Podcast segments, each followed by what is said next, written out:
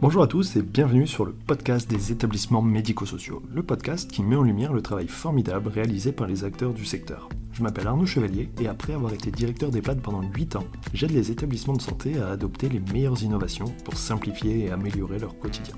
J'ai créé ce podcast pour partager les belles expériences portées par des gens passionnés. Avant de commencer, si vous appréciez ce podcast, vous pouvez vous abonner pour ne rater aucun épisode et encore mieux, mettre une note 5 étoiles sur Apple Podcast et le partager à vos collègues. Sur ce, bon épisode. Bonjour à tous, aujourd'hui je discute avec Hélène Briand, qui est psychomotricienne clinicienne à la direction médicale du groupe euh, Domus Vie, et ensemble nous allons parler du métier de psychomotricien, son rôle, ses missions. Euh, mais avant de commencer, je vous propose de vous présenter. Bonjour à toutes et bonjour à tous. Donc, euh, moi, c'est Hélène Briand. Je suis psychomotricienne euh, diplômée d'État depuis 2009 euh, à la Pitié-Salpêtrière.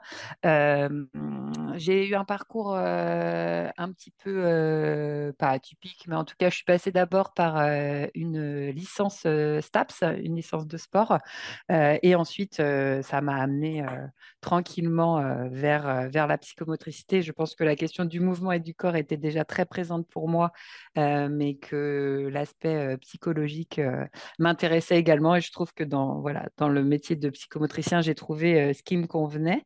Euh, du coup, j'ai un parcours euh, professionnel donc de clinicienne où je travaille donc depuis 14 ans dans le domaine de la gériatrie, notamment en EHPAD. j'ai également travaillé auprès des enfants en cabinet libéral. Je travaille également en crèche dans le domaine de la petite enfance, donc je fais des bons parfois entre la gériatrie euh, et le domaine euh, de la petite enfance. Euh, en gériatrie, donc j'ai un parcours de, psychomotricienne classique, on va dire. J'ai été aussi coordinatrice d'un pôle d'activité et de soins adaptés où je coordonnais le travail thérapeutique au sein de ce pôle et notamment avec des assistantes de soins en gérontologie. et bah, en ayant travaillé 14 ans en EHPAD, c'est vrai que j'ai pu un peu explorer euh, non pas toutes, mais en tout cas une bonne partie des facettes du métier, avec euh, un travail euh, notamment plutôt poussé, ou en tout cas ce qui m'intéressait aussi, le travail au niveau des, personnes qui sont atteintes d'une maladie d'Alzheimer. donc voilà, et les personnes grandes dépendantes aussi, où j'ai beaucoup travaillé sur, sur cette question. et depuis maintenant sept ans, je suis psychomotricienne référente au sein de la direction médicale du groupe de Musevie, où du coup j'anime le réseau des psychomotriciens sur la France. Aujourd'hui, il y a 140 psychomotriciens présents sur le groupe. et comment ça se passe concrètement Je propose chaque année des visiopsychomotes donc, où on se regroupe pour parler, échanger autour de thématiques sur notre travail, pour voilà, améliorer nos pratiques, toujours rester en réflexion aussi autour de nos pratiques dans la gériatrie parce qu'on sait aussi que le psychomotricien parfois travaille un peu de façon isolée. En tout cas, il est parfois à temps partiel, pas toujours à temps plein, et c'est pas toujours simple de. Bah, en tout cas, on est, on est souvent seul en tant que psychomotricien au sein de l'EHPAD, et du coup, c'est toujours important de pouvoir parler entre professionnels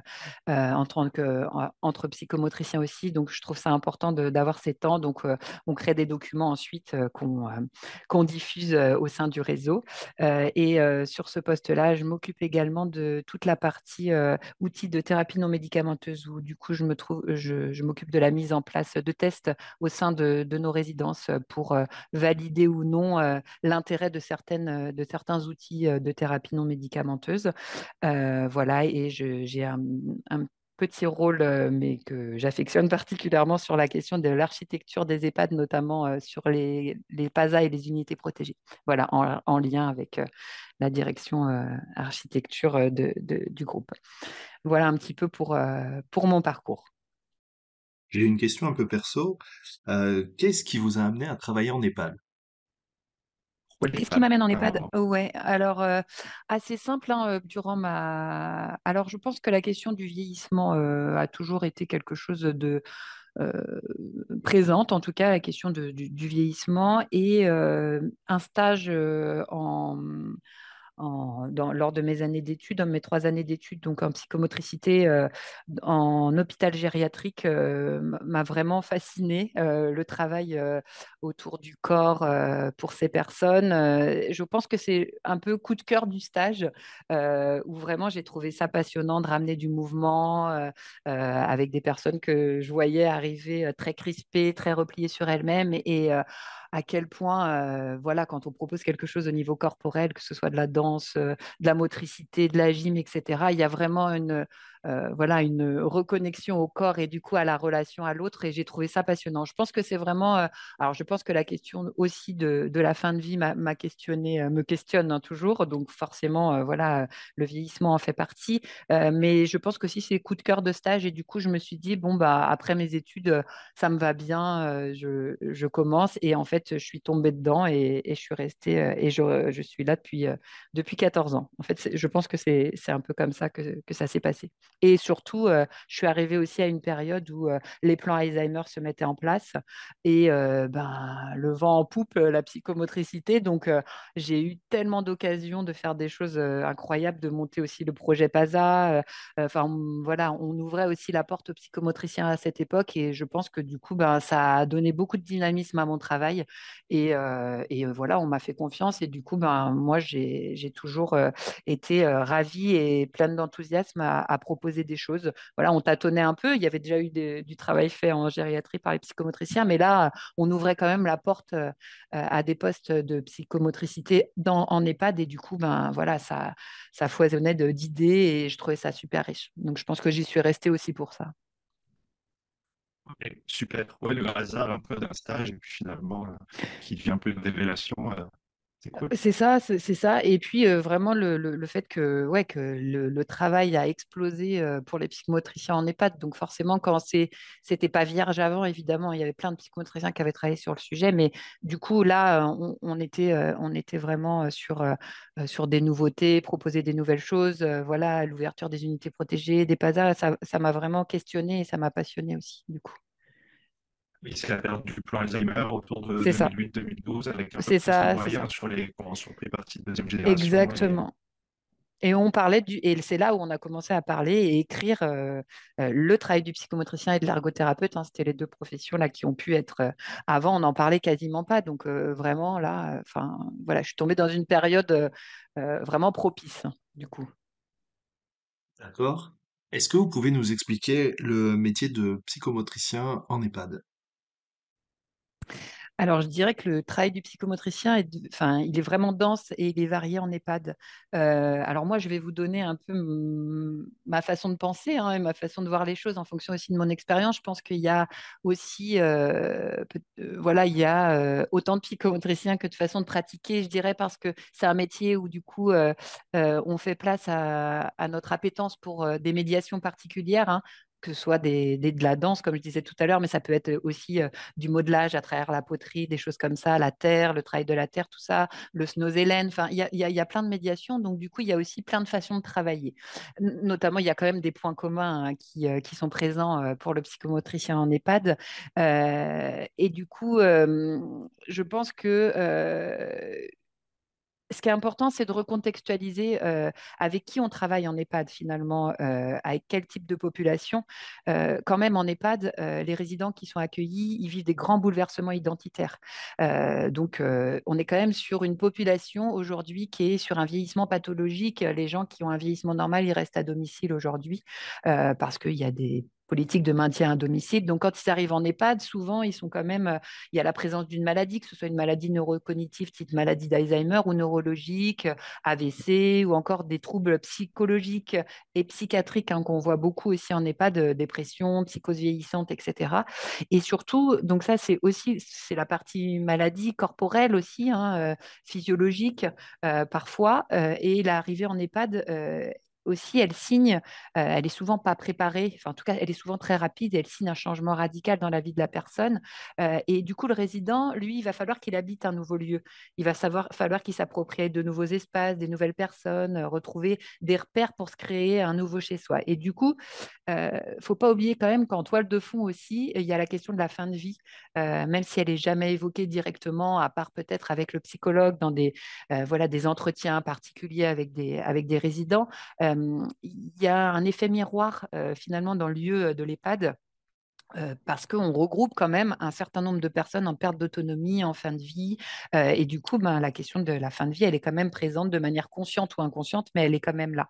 Et dans le vieillissement normal, par exemple, on va pouvoir, ben, ça, va, ça vient bouleverser les fonctions psychomotrices, de toute façon, le vieillissement normal. La personne, elle peut moins courir, elle peut moins sauter, mais souvent, elle trouve des moyens de compensation. Quand on vieillit et qu'on n'a pas de, de maladie associée et qu'on vieillit tranquillement, on trouve des moyens de compensation pour maintenir son autonomie. On poursuit des activités adaptées, etc.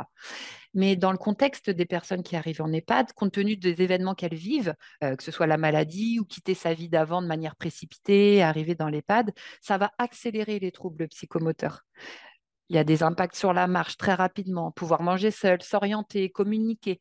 Et tout ça, ça va altérer la confiance en soi, euh, et on voit souvent apparaître euh, des replis sur soi assez parfois rapides en fait, parce que justement, bah, il y a tout ce bouleversement à la fois de la maladie, de l'entrée en EHPAD, qui vient un peu accélérer les troubles psychomoteurs. Et c'est pas rare d'ailleurs d'assister parfois à des effondrements psychiques ou qui vont se manifester par, on le voit souvent, à des chutes à répétition, une désorientation temporo-spatiale, une anxiété majeure. Tout ça, ça signe tout le bouleversement que va vivre la personne. Et je trouve que c'est important de recontextualiser ça parce que le psychomotricien, c'est sur ça qu'il va essayer d'agir euh, pour la personne qui vit en EHPAD, parce que le corps de la personne, finalement, elle est perçue comme défaillante. c'est vraiment, enfin, il est vraiment perçu comme défaillant, ce corps. On entend souvent d'ailleurs les, résidents qui disent Je suis plus bon à rien, regardez mes jambes, elles sont grosses, j'arrive plus à avancer, oh là là, ah, je suis douloureux. Donc le corps, il est difficile à vivre, il est peu narcissisant. C'est vraiment important de, le prendre en compte, ça, parce que finalement, très vite, il y a un cercle vicieux qui se met en place. Mon corps montre des signes de faiblesse, je tombe, j'ai peur, j'ai plus confiance en lui, je vais limiter mes déplacements, donc du coup, je bouge moins et je perds euh, de plus en plus conscience de mon corps parce qu'il n'est pas stimulé euh, puisque je bouge plus parce que sensoriellement il est beaucoup moins stimulé. Et du coup je me crispe. Donc je suis douloureux je communique moins je me renferme etc je vais moins aux activités qui sont proposées. Et du coup il y a des capacités psychomotrices qui s'affaiblissent comme les capacités d'équilibration par exemple. Et du coup comme j'ai peur et que j'ai moins d'équilibre je vais peut-être euh, avoir peur même sur mes trajets courts euh, du coup, je vais stopper mes déplacements, puis euh, je vais prendre un fauteuil roulant parce que ça me paraît plus rassurant ou un déambulateur. Et ça, ça signe progressivement une perte d'autonomie qui va s'installer. Et si on casse pas ce cercle vicieux là, on peut arriver très rapidement parfois à des résidents qui euh, se grabatérisent, qui sont voilà, qui vont finalement rentrer dans ce cercle vicieux progressivement, mais parfois rapidement. Et du coup, on a des personnes qui sont en perte d'autonomie très très rapide euh, et qui se grabatérisent vite compte tenu de la maladie qui s'installe et l'entrée en EHPAD qui est bouleversante, etc. Donc, nous, on arrive sur ce contexte-là d'un cercle vicieux qui s'installe. Et le travail du psychomotricien, en lien avec d'autres professionnels, évidemment, puisqu'on ne on, travaille pas tout seul, tout seul dans notre coin, euh, ça va être de stopper ce processus pour permettre à la personne de retrouver confiance en ses capacités, euh, du plaisir à bouger, euh, et de stimuler les capacités préservées. Donc c'est vraiment important, euh, c'est vraiment ça en fait que je trouve important, c'est de pouvoir casser ce cercle vicieux euh, et concrètement, parce que le, plus important ce matin, c'est de parler aussi concrètement comment il va faire ça, le psychomotricien? Bah, sa spécificité à lui, c'est de proposer un travail corporel où du coup la sensorialité et le mouvement, ils vont avoir une place centrale. Donc en fait, le psychomotricien, quand il va proposer des choses corporelles, donc on est vraiment dans le domaine du corps, il va avoir en toile de fond la sensorialité, donc la stimulation des sens euh, sur le corps, évidemment, et puis la question du mouvement, pouvoir remettre euh, le mouvement, la personne euh, dans un mouvement, alors qu'en amont, elle était dans un cercle vicieux de repli sur soi. Et ça, on le voit beaucoup. et ça, elle va pouvoir casser ce cercle vicieux parfois à l'entrée en EHPAD, mais tout au long de, on va dire, du déclin parfois cognitif et, et psychologique pour le résident en EHPAD. On peut aussi casser ce cercle vicieux avec des résidents qui sont très dépendants, qui arrivent en GIR 4, en GIR 5, qui sont vraiment très dépendants.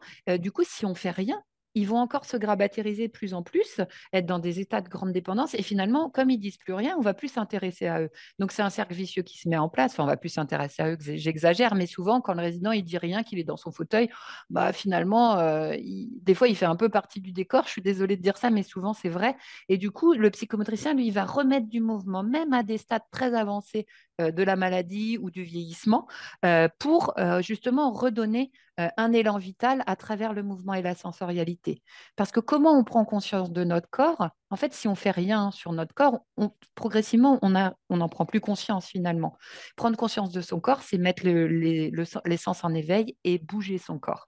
et du coup, on voit beaucoup de personnes en EHPAD et c'est un peu notre, nos, mots-clés en tant que psychomotricien qui ont des troubles du schéma corporel et, de l'image du corps. Euh, parce que la maladie d'Alzheimer altère euh, le schéma corporel, c'est-à-dire la capacité à prendre conscience de son corps dans l'espace et aussi l'image de son corps, euh, comment je me perçois, et ça, ça l'altère beaucoup. Et même dans le vieillissement sans maladie, euh, sans démence, euh, il y a aussi cette altération progressive de l'image du corps et, du schéma corporel.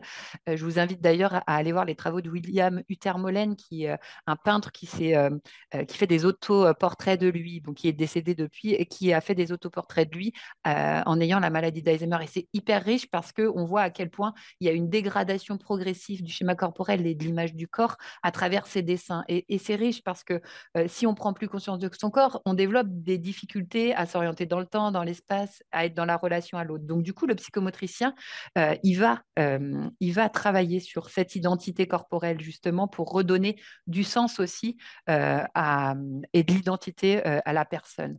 et, je crois que le plus important, c'est de se dire que si on touche au corps, quand on touche au corps, on touche également euh, à la personne dans sa dimension psychique, donc euh, euh, dans sa dimension émotionnelle, relationnelle, inconsciente aussi. Et c'est bien là que se situe le travail du psychomotricien. C'est dans ce lien entre le corps et les psychismes.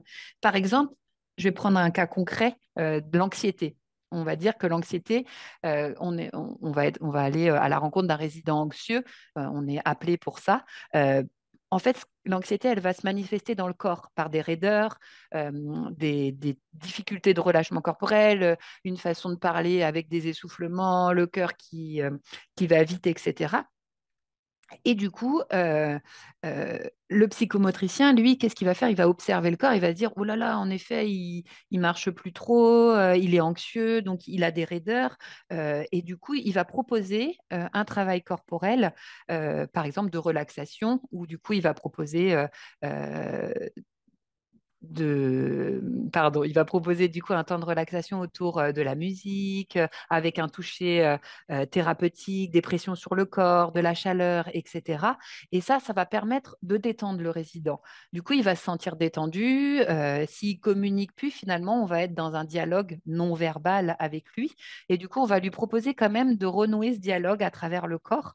Du coup, il va se détendre parce que ben, les massages font du bien, la chaleur fait du bien, etc. Et on sait que du coup, en se détendant, en étant plutôt relâché, euh, il va retrouver du mouvement, du coup, puisqu'il est plus crispé, et du coup, ça va, il va détendre aussi au niveau psychique. Donc, ça va agir sur son anxiété. Donc, pour bien comprendre le travail du psychomotricien, je trouve que l'anxiété, c'est intéressant, c'est-à-dire que euh, euh, peut-être le psychologue, lui, il va parler avec lui, il va pouvoir être dans une élaboration, mais quand les résidents sont plus en capacité d'élaborer, bah, c'est par le corps, en fait, que ça va passer. Du coup, c'est pour ça que je disais que le travail du psychomotricien, il est dense et varié en EHPAD, c'est qu'il peut aller à la rencontre de tous les résidents à quel que soit euh, leur niveau euh, d'atteinte euh, au niveau psychique ou au niveau corporel. C'est vraiment ça, c'est le travail du corps pour avoir un impact aussi sur, sur le psychisme derrière.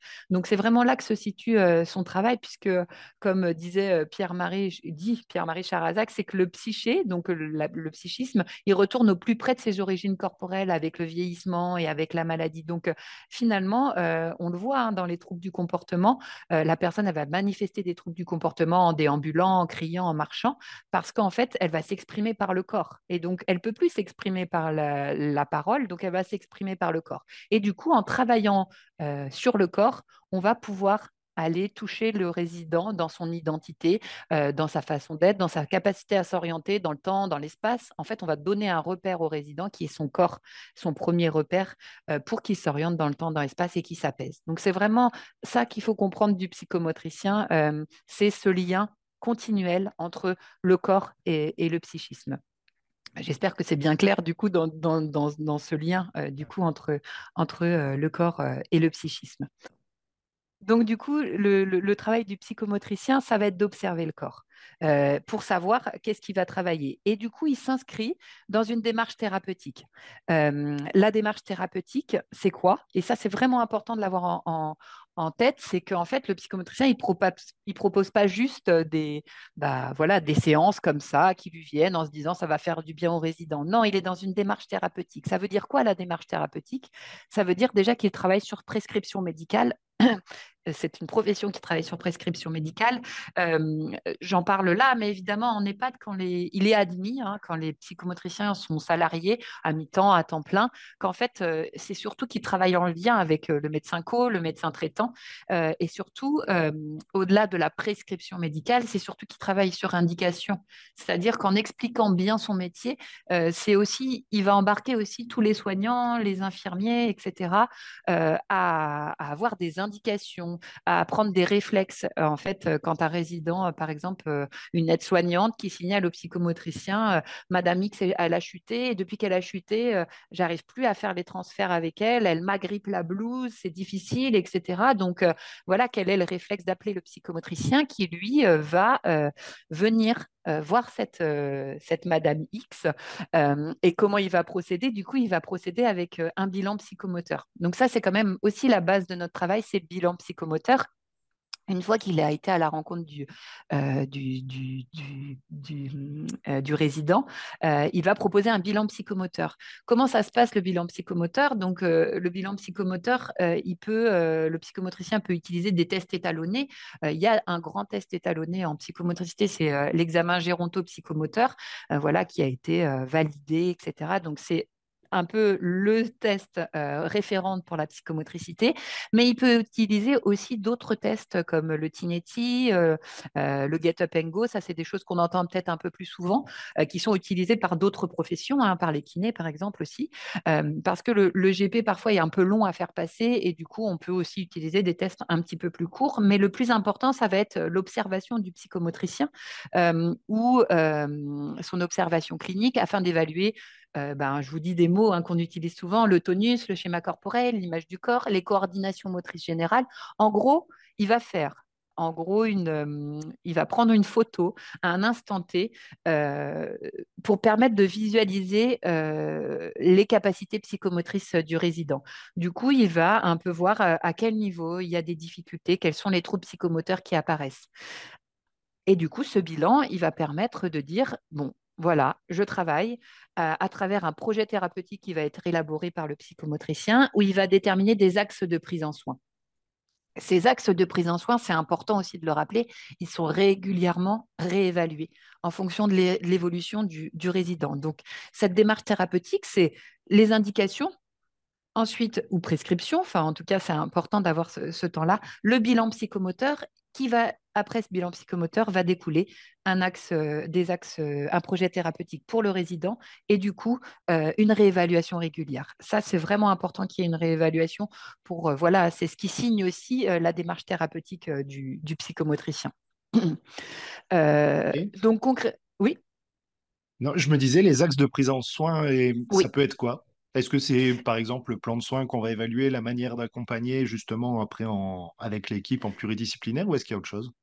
Alors, ça peut être de faire des préconisations, en effet, sur, euh, par exemple, un résident qui rentre en EHPAD. Euh, il va préconiser, le psychomotricien, il se rend compte qu'après son évaluation, euh, il se rend compte qu'il y a besoin vraiment d'un accompagnement spécifique pour, la personne, que ce soit vraiment un accompagnement, par exemple, à la marche, etc., ou bien un accompagnement lors de la toilette spécifique aussi, parce que ben, y a des agrippements à la blouse, parce qu'il y a une tension qui, qui est présente. Et du coup, ça, on va pouvoir l'inscrire dans le projet personnalisé et dans le plan de soins euh, euh, du résident. En tout cas, le psychomotricien, il a la main mise aussi sur le plan de soins et sur le projet personnalisé. En tout cas, c'est comme ça que ça devrait être parce qu'il va faire des préconisations très précocement grâce à ses observations cliniques ben, via le bilan psychomoteur. Donc oui, en effet, ça peut être ça, mais les axes de prise en soins, ça peut être aussi autre chose, c'est-à-dire qu'il y a, y a le, les axes de prise en soins globaux ben, qui sont vraiment de manière générale avec les soignants, mais il y a aussi ce qui va travailler lui en tant que psychomotricien pour le résident. Et ça, ça va passer par euh, des médiations qu'il va utiliser euh, pour travailler euh, sur le corps. Par exemple, je vais vous citer quelques médiations qu'il peut utiliser. Hein. Il peut travailler soit en groupe, soit en individuel. Donc, lui, il décide un petit peu, le psychomotricien, comment il va travailler. Si c'est en groupe, bah, il y a d'autres personnes, évidemment, qui ont parfois les mêmes problématiques. Donc, ça peut, être, ça peut aider hein, aussi à, travailler aussi tout, l'aspect socialisant. Et parfois en individuel, quand c'est pas possible aussi en groupe, en fonction de ce qu'il a pu déterminé. Et il va proposer, par exemple, euh, euh, l'un de ses axes de prise en soin, ça peut être euh, éviter que s'installe un syndrome post-suite suite à la chute de Madame X. Euh, du coup, on va travailler euh, la prévention des chutes à travers euh, un parcours psychomoteur, etc., ou un atelier de prévention des chutes.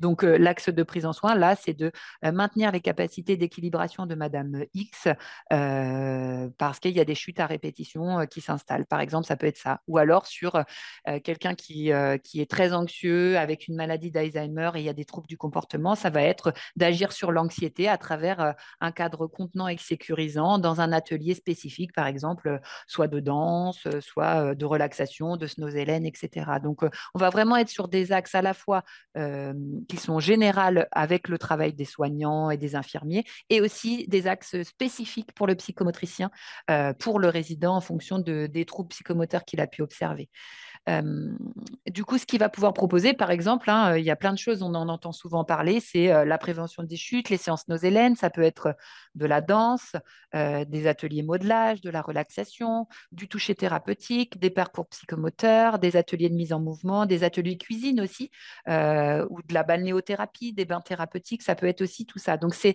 extrêmement varié, mais en fait, le psychotricien, il va ouvrir la porte, il va il va dans ce, panel euh, de choses et de médiations à proposer. Le psychomotricien, il va choisir la bonne médiation pour euh, agir sur euh, les troubles psychomoteurs qu'il a pu observer. Donc c'est varié. Et puis il y a des psychomotriciens, qui adorent danser, d'autres qui adorent faire la cuisine. Enfin voilà, il va utiliser aussi ce qui lui semble le plus, adapté pour le résident en tout cas en fonction de la sensibilité de chacun.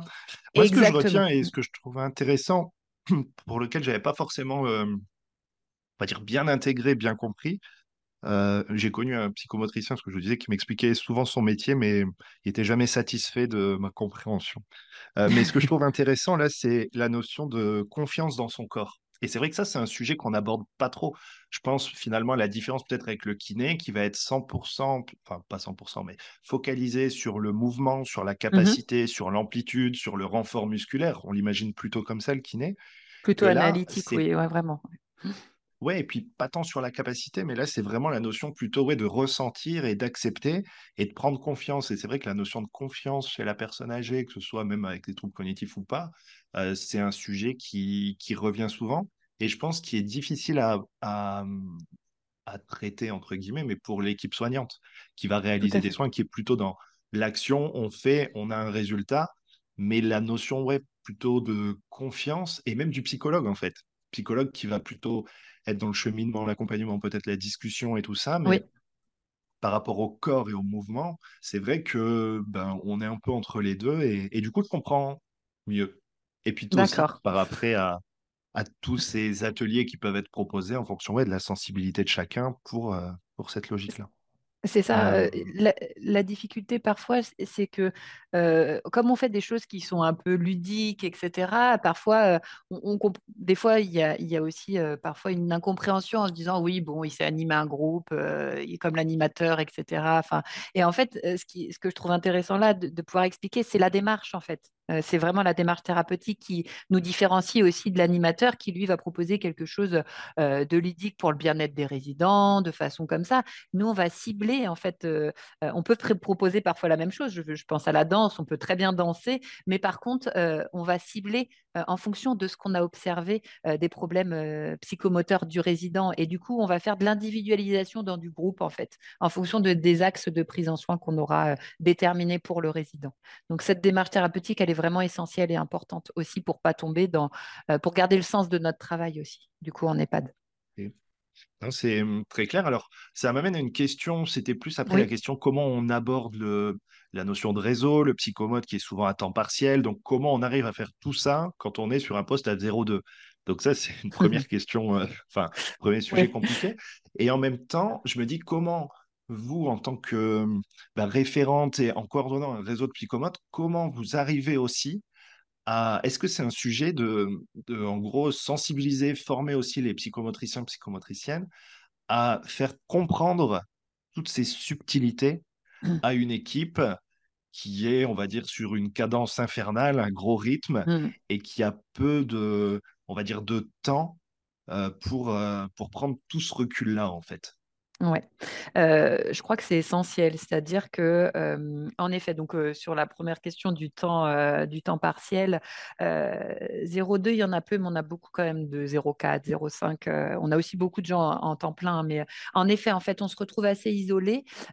et en fait, dans nos études, dans notre, nos trois ans d'études, on aborde la question de la gériatrie pas pendant trois ans on a un, focus gériatrique parce qu'il il y a aussi toute la petite enfance, il y a tous les domaines de la psychiatrie, etc.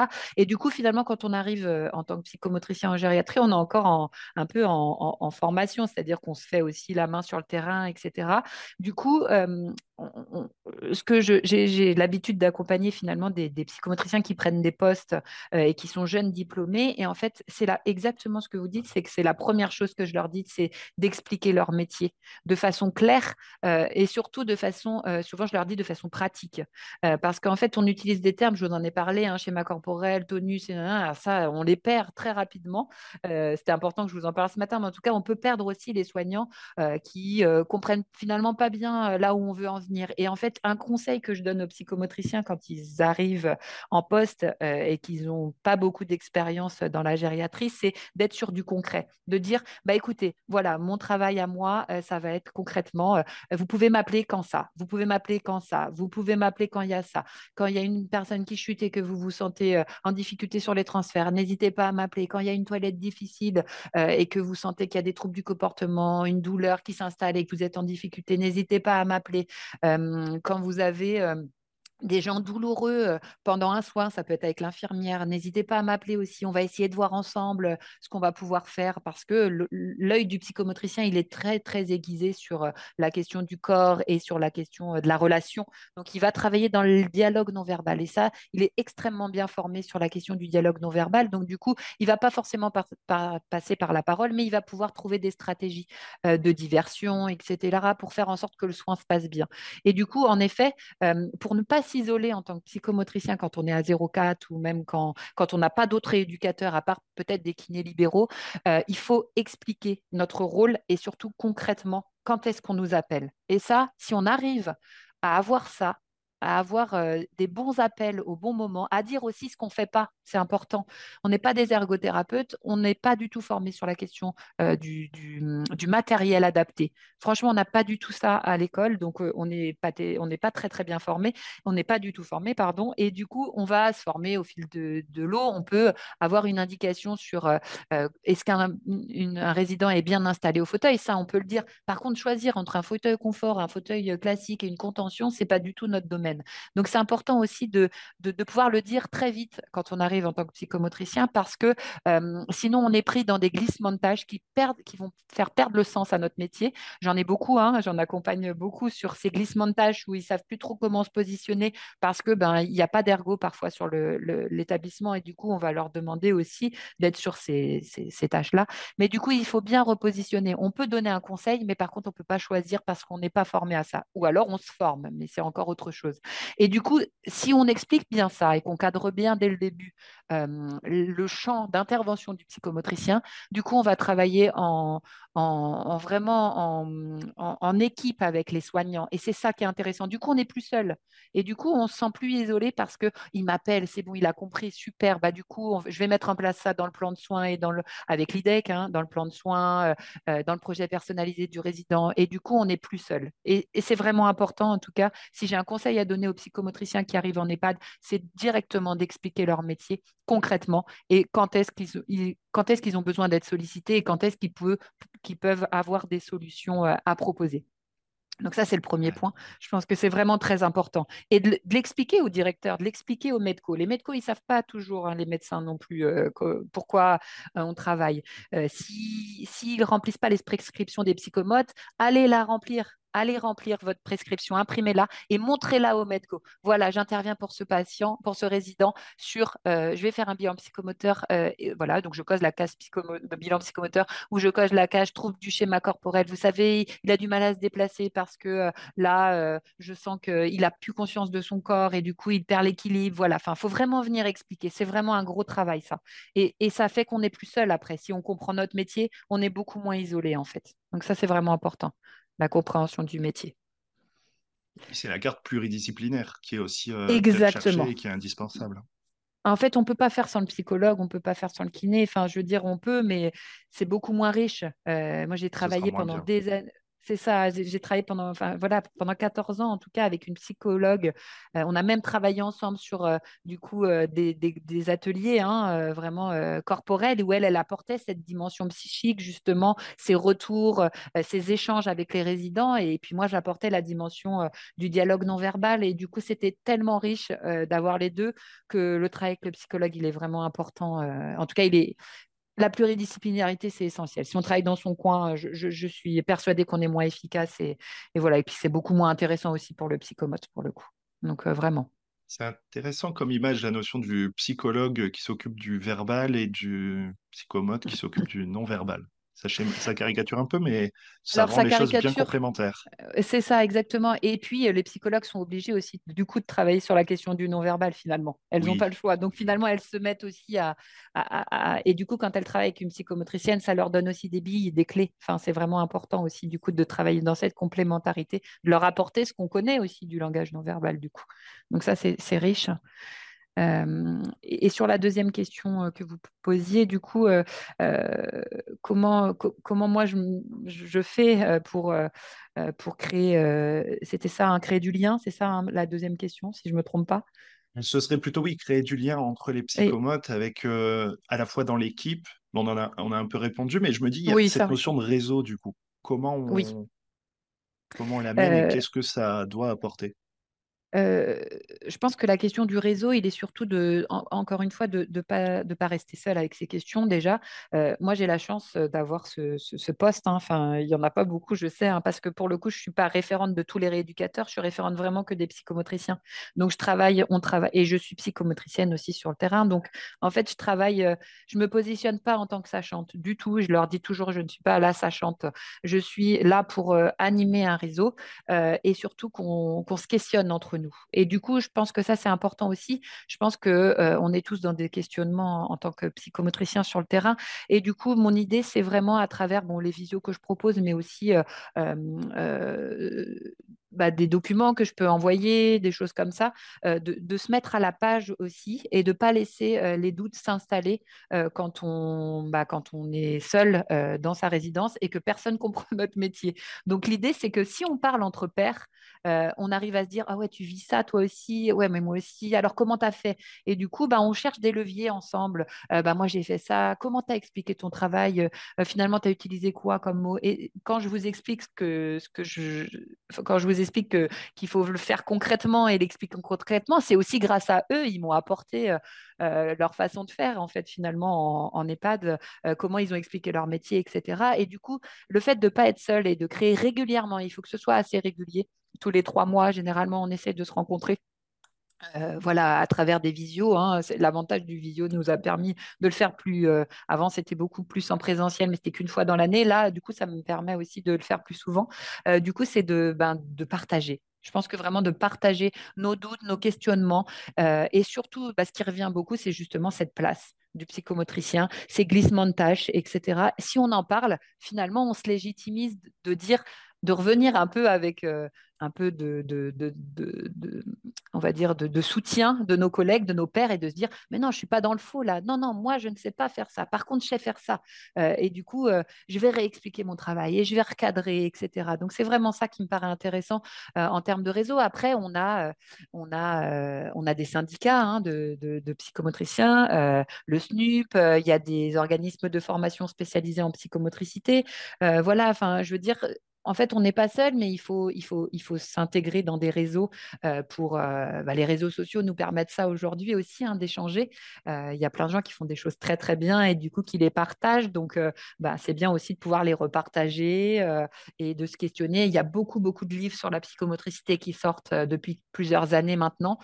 donc, c'est aussi de se mettre à la page des lectures. Donc, dans le réseau, on essaye aussi de partager nos lectures, des articles, des choses comme ça, et de pouvoir aussi participer à des, à des congrès, à, des conférences. Euh, voilà, on se donne aussi de ces. Enfin, moi, j'essaie de donner euh, euh, tout ça et ils essayent aussi de, m'apporter ça quand ils ont des informations. On essaie de remonter, de remonter tout ça en fait pour que le réseau soit dynamique en fait. Qu'on reste. Bah, la question du mouvement, on est toujours là-dedans. Hein. voilà, on reste dans le mouvement à la fois intellectuel, à la fois dans nos pratiques aussi. Hein. C'est important de dire que le psychomotricien, il se met aussi en pratique corporelle.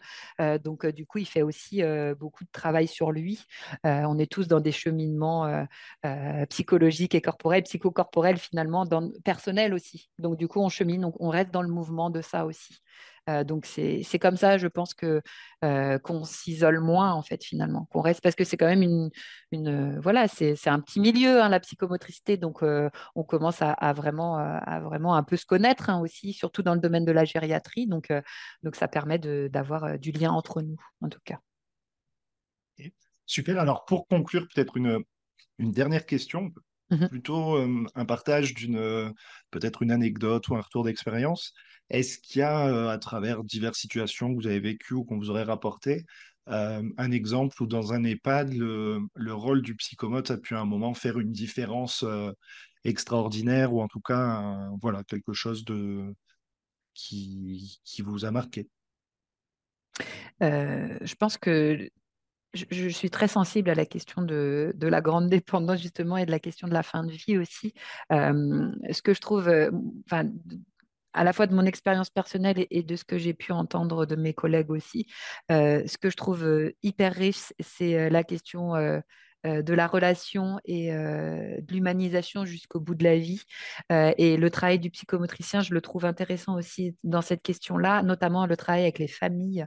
J'ai souvenir de, de, choses qu'on m'a rapportées, mais là, pour le coup, c'est aussi de, de mon expérience personnelle de, de famille d'un résident en, fin de parcours, hein, vraiment en fin de vie, qui se trouve démuni. Et ça, ça arrive souvent démuni face à, comment, bah, à ce résident qui est dans son lit, euh, un peu recroquevillé, etc.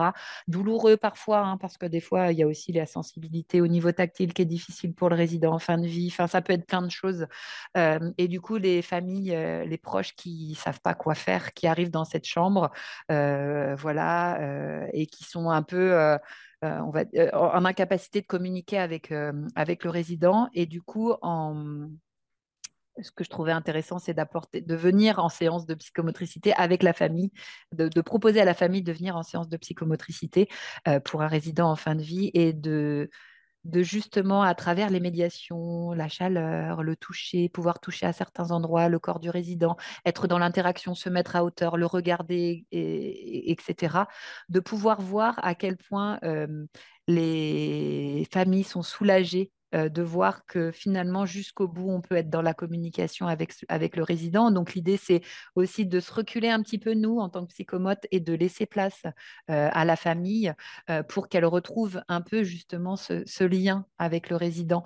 Et en travaillant sur le corps, du coup, on va apaiser les crispations, hein, vraiment, qu'on peut voir apparaître parfois en fin de vie, le recroquevillement, etc., dans le lit. Et en fait, le fait que le, le résident se détende ouvre les yeux et regarde ce qui se passe autour de lui, il peut être connecté finalement à ses proches. Et ça, euh, j'ai toujours trouvé ça euh, merveilleux euh, d'accompagner les familles à ces derniers moments-là. Finalement, hein. ça ne veut pas dire que le résident il va décéder dans l'heure, hein, mais en tout cas dans les jours qui viennent peut-être, mais en tout cas ramener euh, la question de la mémoire émotionnelle jusqu'au bout de la vie, malgré la maladie, malgré le vieillissement, euh, et du coup que en touchant au corps et en ramenant euh, des sensations tactiles agréables, contenantes, apaisantes, sécurisantes, un peu comme un cocon, hein, comme on se sent quand on est au début de notre vie finalement, hein, contenu dans le ventre, etc., rassuré, contenu dans les bras de notre maman, etc. C'est un peu ce qu'on va essayer de retrouver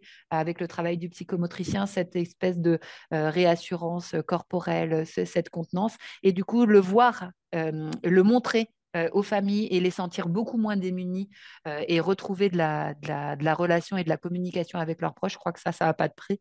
Et, et c'est ce qui me fait aussi aimer profondément mon travail, c'est de pouvoir aussi leur, leur, apporter ça. Et j'ai vu des moments, des moments magiques où voilà, ils ont pu, en tout cas, euh, peut-être euh, pas se dire au revoir concrètement, mais pouvoir euh, se dire au revoir pas par le langage oral, mais aussi par le langage corporel et sentir de la tranquillité aussi dans ces moments difficiles. Donc ça, c'est vraiment euh, euh, quelque chose qui, me touche. Euh, voilà, prendre en compte le résident jusqu'au bout de la vie comme une personne à part entière, avec des capacités jusqu'au bout de la vie. Et ça, c'est vraiment important. Et de se mettre à, sa hauteur et à sa hauteur d'humain jusqu'au bout de la vie, vraiment, je, je, je, suis convaincue, convaincue de ça en tout, en tout cas. Non, c'est génial. J'avais jamais vraiment pensé à, l'implication du psychomote en lien avec la famille, mais c'est vrai que ça a énormément de sens, et surtout dans ces situations-là. Et ça doit là aussi demander un gros travail d'explication, parce que déjà le directeur il comprend pas, et la famille qui est peut-être encore moins sensibilisée à tout ça. Euh, euh, on a plus de, on a moins de mal avec les familles en fait, parce qu'elles sont dans une difficulté. Du coup, comme on vient les amener avec nous dans quelque chose de euh, d'agréable. Euh, alors, ouais. en fait, du coup, elles sont moins démunies. Parfois, on peut leur laisser, par exemple, un petit coussin ou euh, une petite bouillotte chaude en leur disant, bah, écoutez, je m'en vais, mais vous pouvez garder la petite bouillotte chaude que vous laissez sur les mains de votre proche. je reviendrai tout à l'heure. Et du coup, on les laisse aussi seuls, mais pas avec rien. Du coup, on les laisse aussi avec quelque chose euh, qu'on a pu expliquer de ce qui. Elles ont vu que ça apportait du bien-être. Du coup, ben, on les laisse moins seules avec, euh, avec ben, la, question de la fin de vie, de la peur, etc. Donc, du coup, voilà, on, crée du lien aussi comme ça, via les médiations, du coup, les médiations qu'on propose. Et ça, je crois que du coup, on a beaucoup de moins de mal à, les embarquer avec nous, vraiment. ça se passe plutôt bien. Du coup, ils sont plutôt contents du coup d'être accompagnés dans ce moment difficile aussi pour eux. Rassurés. Complètement. Du coup, on rassure. Euh, exactement, tout à fait. Super. Eh ben, je pense que c'est un bon mot de la fin pour terminer sur une note positive. C'est super. Euh, merci beaucoup pour toutes ces explications. Et puis, ben, j'espère qu'on comprendra mieux euh, après cet épisode le, rôle du psychomotricien et qu'on lui demandera plus d'aller régler les calpiers. Tout à fait. C'est un bon mot de la fin. Merci beaucoup. Merci à vous. Merci d'avoir écouté l'épisode jusqu'au bout, j'espère que le sujet vous a plu et qu'il vous inspirera. Pour m'aider à faire connaître le podcast, abonnez-vous sur votre plateforme d'écoute préférée ou notez-le et partagez-le sur vos réseaux sociaux. N'hésitez pas à me contacter sur LinkedIn pour toute remarque ou proposition de sujet. Bonne journée et à bientôt sur le podcast des établissements médico-sociaux.